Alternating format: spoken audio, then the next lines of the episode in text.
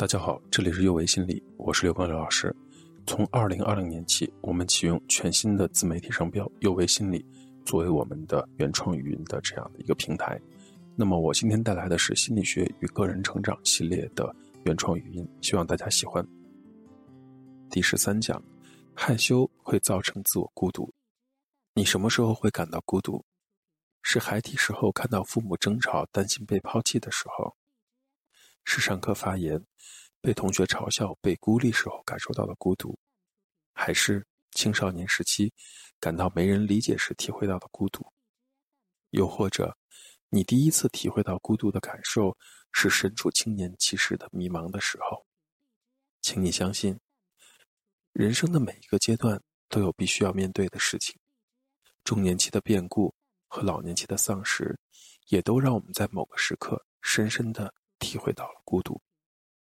生活中的我们，通常向周围的人隐藏起自己的孤独感，不少人不愿意将自己内心的孤独感显露出来。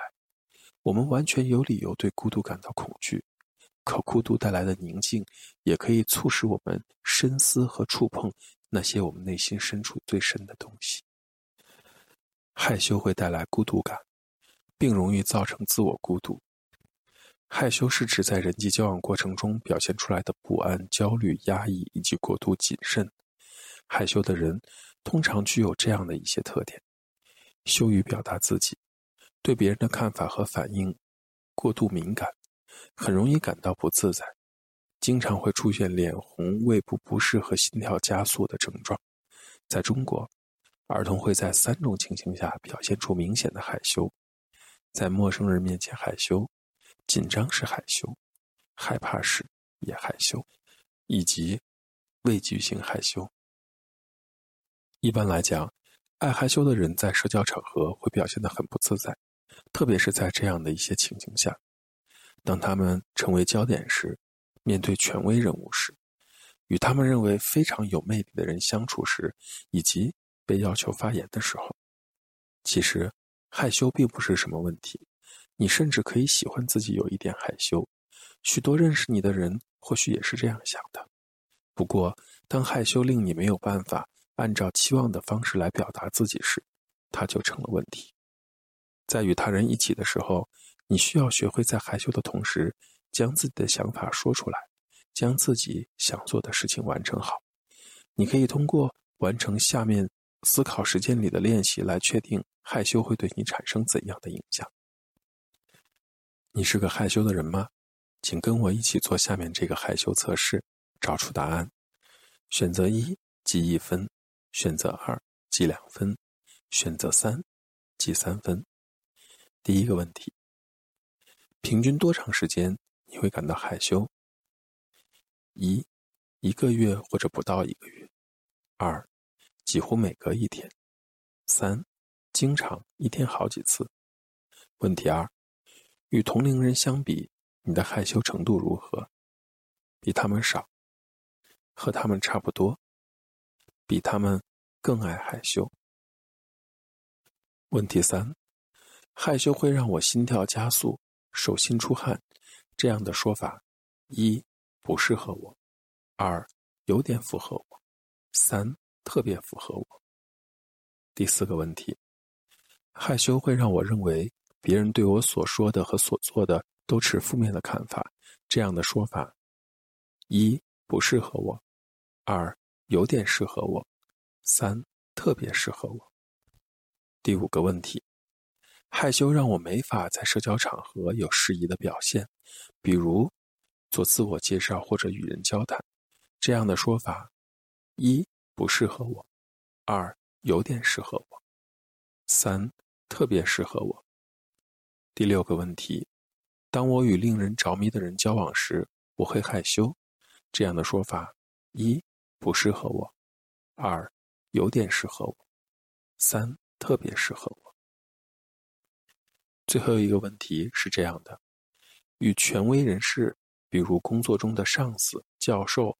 某一领域的专家等在交往时，我会害羞。这样的说法：一不适合我，二有点适合我，三特别适合我。如果你做完了以上的试题，那我们来做一下分数统计，将以上的七个题目和你所选择的对应数字相加。如果你的得分在七到十一分，那么你一点也不害羞，害羞对你而言可能完全不是问题。如果你的得分在十二到十六分，可能是中度害羞，害羞有时会成为你生活中的一个障碍。如果你的得分是十七到二十一分，你可能在生活中是非常害羞的，害羞已经阻碍你在生活中充分发挥自己的潜能。如果你属于害羞的人，那你并不孤单，因为害羞是一种很普遍的现象。正常的害羞是有益的，而当害羞影响你的生活时，就会出现问题。害羞会直接导致孤独感。京巴多认为，害羞会成为社交和心理的一个障碍，如同残障对身体的影响一样。他认为，害羞会妨碍人们自由表达自己的观点和维护自己的合法权益。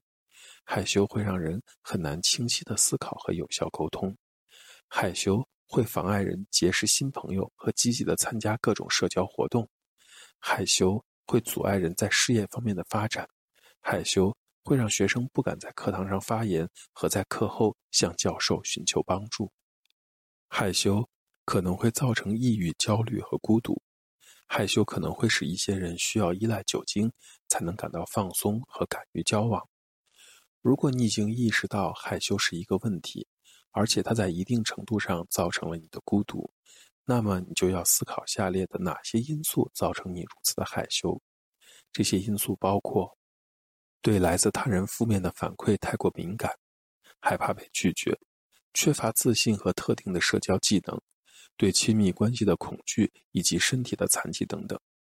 害羞的个体倾向于只在自己舒适的有限区域活动。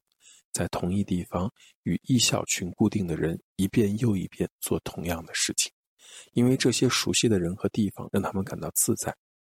爱害羞的人走出属于自己的舒适区，最大的挑战就是在社交环境下与他人交往并开展对话。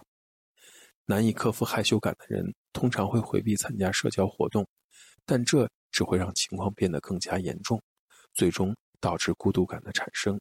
很多人的经历都会告诉我们，走出焦虑、克服害羞、从自我封闭的世界走出来，对他们是有益处的。人生经历中的一个重要方面，就是能够独立的、有创造性的生活。经历孤独是人生的一部分，因为我们最终都是独立存在的。如果能够体会这些孤独的经历，并通过他们来更新自己，我们就能得到成长。最重要的是，我们再也不用为过去在孤独时做出的一些决定而继续遭受伤害。我们完全可以做出新的选择。我们可以选择面对孤独，积极应对，也可以选择逃避孤独。要不要孤独，或者要不要与人交往，我们都可以自主选择。有些人无法与别人交流和接触，就是因为他们在社交场合会感到很害羞，害羞会造成人的孤独感。但害羞的人也可以挑战让他们不够自信的恐惧。害羞并不是需要治疗的障碍，而且它并非一无是处。重要的是，我们需要意识到，很多时候孤独是由一些特定的态度和行为造成的。人的每一个阶段都有我要完成的任务，以发展的眼光来看待和理解孤独是最恰当的。在童年、少年、青年、中年、老年，每个阶段的特定环境都有可能引发孤独感。我们中的大多数人在童年和少年时期都经历过孤独，而这些经历对我们现在的态度、行为、人际关系产生了重要的影响。因此，了解自己在人生的每个转折点所经历的事情的感受是很有意义的成长。这一讲的内容到这里就结束了，我们下一讲见。这里是幼为心理，我是刘老师。虽然我们只是心理学界的一棵小树苗，但是我们努力做到我们的最好，用真诚的态度、客观专业的方式，向每一个愿意关注我们的人分享一切你想知道而我们又恰好了解的心理学知识。请记得，不论你在哪里，世界和我陪伴着你。